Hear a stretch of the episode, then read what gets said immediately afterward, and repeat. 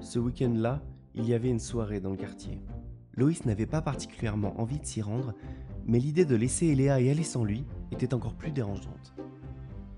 Il finalisait sa coupe de cheveux devant le miroir quand on sonna à la porte. Papa Ouvre s'il te plaît, c'est Eléa Il entendit grogner quelque chose, puis des pas se firent entendre dans l'escalier.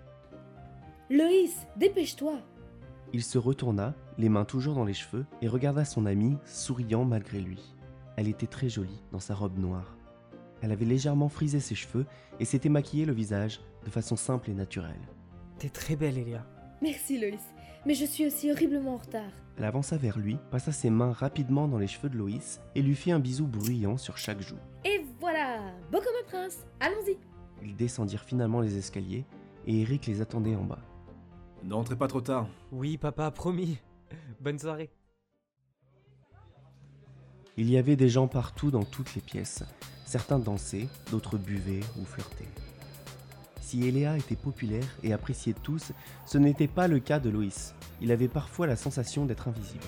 Et quand il arrivait à attirer l'attention de quelqu'un, il trouvait toujours quelque chose d'idiot à dire pour se ridiculiser. Il était condamné à être l'ado bizarre, sans mère et avec un père dépressif. Mais il n'avait que faire de leur opinion. Personne ne savait ce qu'il ressentait, sauf peut-être Eléa. Il se trouva un canapé pour s'asseoir avec un verre. Son amie semblait passer une des meilleures soirées de sa vie. Elle rigolait, dansait. Loïs sentait quelque part en lui une chose se révolter. Une bête sauvage hurlait en réponse à ce qu'il voyait. Il sentit une douleur dans sa jambe et se rendit compte que c'était en fait ses doigts qui s'agrippaient à sa cuisse. Il lâcha prise et se leva brusquement, prenant la direction du jardin qui était particulièrement vaste. Il n'eut aucun problème à trouver un endroit calme. Il se coucha dans l'herbe et scruta les étoiles. Il avait pris l'habitude de se détendre de cette façon depuis ces deux dernières années. Le ciel lui apportait une étrange sérénité. Au bout de quelques minutes, il décida qu'il serait bien mieux chez lui. Il chercha Eléa dans la foule et la trouva dans la cuisine, adossée au frigo, les mains dans les cheveux d'un beau brun qu'elle embrassait fougueusement. Une fois le premier choc passé, il fit demi-tour et sortit en courant dans l'indifférence totale. Il marcha pendant plus d'une heure sans but, ruminant des pensées noires. Et Léa avait tout à fait le droit d'avoir un petit ami. Après tout, ce n'était pas ce genre de relation qu'ils avaient tous les deux. Mais quelque chose au fond de lui refusait d'accepter ça. Si elle tombait amoureuse, elle ne serait plus jamais pareille avec lui. Ils ne passeraient plus tout leur temps ensemble et lui serait seul au monde. Qui était-il pour l'empêcher de vivre sa vie? Il envoya finalement un simple texto lui disant qu'il était fatigué et qu'il préférait rentrer. Puis il marcha vers sa maison, traînant la patte.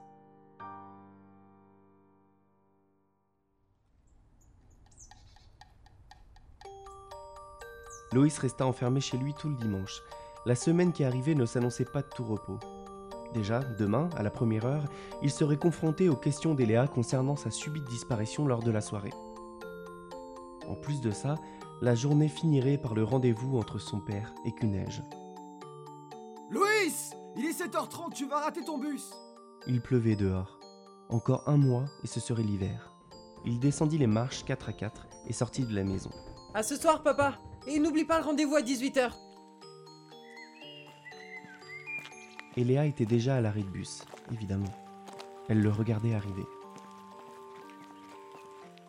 J'ai encore raté le réveil. Tu ne t'es pourtant pas couché très tard samedi. Elle ne comptait pas lui laisser de répit, visiblement. Bon, je suis désolé, d'accord Cette soirée était nulle, je m'ennuyais, alors je suis parti. Ça n'explique pas pourquoi tu n'es pas venu me voir. On est venus ensemble, on part ensemble. Pourquoi te priver d'une soirée? T'avais l'air de bien t'amuser, toi. Tu aurais pu me prévenir, me dire au revoir. Je me suis fait des soucis pour Oh, toi. arrête J'ai pas besoin d'être tout le temps materné. Le bus arriva et il monta rapidement en tapant les pieds. Il alla s'asseoir et croisa les bras en regardant dehors. Et Léa arriva doucement derrière lui et s'assit sur le siège à côté. Tu as une attitude étrange en ce moment, Loïs. Je ne sais pas ce qu'il t'arrive, mais ne rejette pas ta mauvaise humeur sur moi. Ah, je suis désolé. C'est le rendez-vous avec Cuneige ce soir. Je, je suis stressé. Oh, c'est donc ça. Je comprends mieux alors. Elle posa sa tête sur son épaule et la dispute s'arrêta là. Tout redevint comme avant. Eric et Loïs Evans attendaient devant le bureau de Monsieur Cuneige. Loïs s'attendait à passer un mauvais quart d'heure. Il avait peur de la réaction de son père. Il aurait presque souhaité qu'il lui crie dessus. Au moins, Ça aurait prouvé qu'il ne lui était pas totalement indifférent. Tu sais, papa, maman me manque beaucoup à moi aussi. Je sais, fiston, je sais. Il faut qu'on se serre les coudes. Tout ira bien. Voilà ce qu'il lui répétait depuis deux ans. Mais il ne donnait pas l'impression de vouloir s'en sortir, bien au contraire. Monsieur Evans. Il l'accueillit en lui serrant la main. Eric entra et envoya un clin d'œil réconfortant à Loïs. Puis, la porte se referma. Les minutes passèrent très lentement. Il entendait parfois des bribes de conversation, mais pas assez distinctement pour en comprendre le sens. Après une demi-heure, la porte s'ouvrit violemment sur son père qui semblait foudrage. C'est vous qui avez besoin d'un psy. Allez, viens, Loïs, on y va. Loïs le suivait avec peine. Il marchait plutôt vite.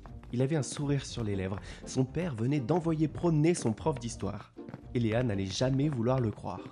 Ton prof est un idiot incompétent. Rappelle-moi d'écrire à ton directeur. Oh oui, papa, ça j'oublierai pas. Ils rentrèrent à la maison, Eric toujours énervé, et Loïs au septième ciel. Il courut dans sa chambre, écrire un texto à Eléa, quand il entendit son père appeler en bas. Hé Loïs, ce soir on va au cinéma, ok? Il y avait quelque chose de nouveau dans sa voix. Ah bah, ouais, génial. C'est d'accord, papa. Loïs passa une soirée formidable avec un père éveillé. S'il n'était pas vraiment de bonne humeur, au moins il se comportait comme un être vivant et non comme un mort vivant. Le film était plutôt drôle. Ils rirent tous les deux. Quand finalement ils rentrèrent, ils passèrent la porte et Loïs se retourna vers son père. Merci pour cette soirée, papa, c'était super. Oui, c'était très sympa. Je te souhaite une bonne nuit. À toi aussi.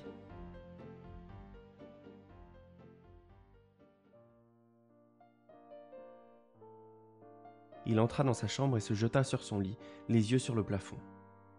Quand il entendit toquer à la porte-fenêtre du balcon, il se leva rapidement pour aller ouvrir à Eléa. J'ai passé une soirée formidable. On est allé au cinéma, on a mangé du popcorn, tu te rends compte?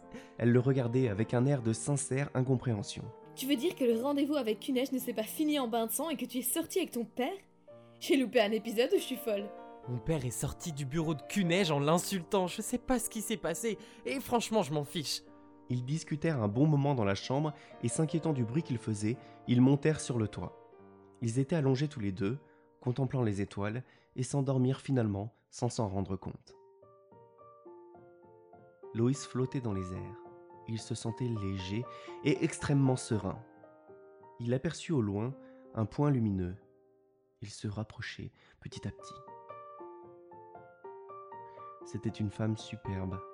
Elle semblait endormie, les cheveux blonds flottant dans les airs. Loïs s'approcha encore jusqu'à voir son visage. Soudain, la femme ouvrit les yeux. Ils étaient d'un bleu très clair. Loïs.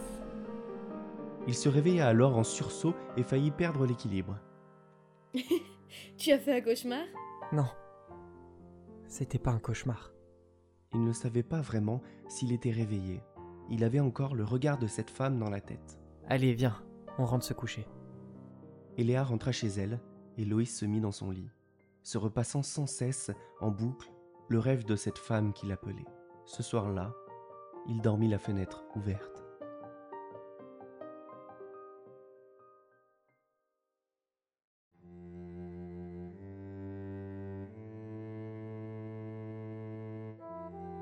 Orva s'aventura dans une grotte. La pierre qu'elle foulait était pleine de vie et de puissance.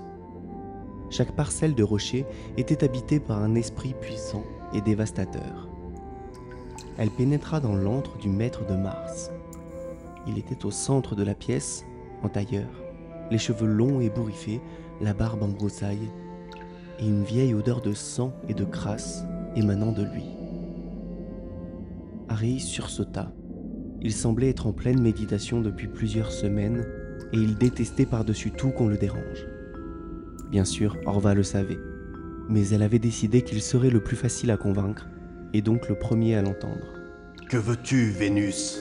Seuls ses yeux rouges avaient bougé et fixaient désormais l'intruse. Mets de côté ta colère, frère. Le temps est venu pour nous de voir le pouvoir du soleil renaître de ses cendres. Foutaise, sorcière Solis est mort, le règne des étoiles n'est plus, et je croyais pouvoir compter sur la fin de tes prédictions tordues. Je l'ai rencontré, l'héritier. Il ne sait pas encore ce qu'il est, mais la terre gronde de sentir ce pouvoir ressurgir. Le maître de Mars, Bougon, commença alors à s'intéresser à elle. Comment peux-tu en être sûr, Ven Nous attendons depuis tellement de millénaires que tu dois être la dernière de la confrérie à croire encore au retour du soleil. Je vous l'ai dit à l'aube de cette solitude. Ce n'était pas la fin. Elle s'approcha de lui, tendit les mains devant elle, les deux paumes se faisant face.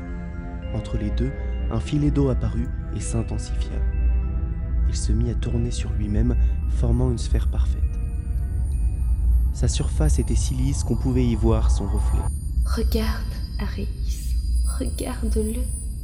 Aréis regarda la sphère et vit apparaître un jeune homme. Un terrien, sans aucun doute. Un terrien? Quelle ironie. Tu ne peux juger de la valeur d'une vie à son origine. Son cœur est pur et il est sous bonne garde. La sphère se dissipa et Orva se retourna vers la sortie. Qu'en est-il de Selena? A-t-elle refait surface? N'as-tu pas regardé la lune ces temps-ci, frère? Froide, dure et fermée. Elle fit quelques pas vers la sortie avant de jeter un œil à son frère. Tiens-toi prêt. Ce sera bientôt l'heure et nous aurons besoin de toi. Puis elle s'évanouit dans l'obscurité de la grotte. Aréis regarda la prophétesse disparaître. Il baissa les yeux sur ses deux mains, puis il serra les poings. Un léger sourire se dessina alors sur ce visage dur, le premier depuis bien longtemps.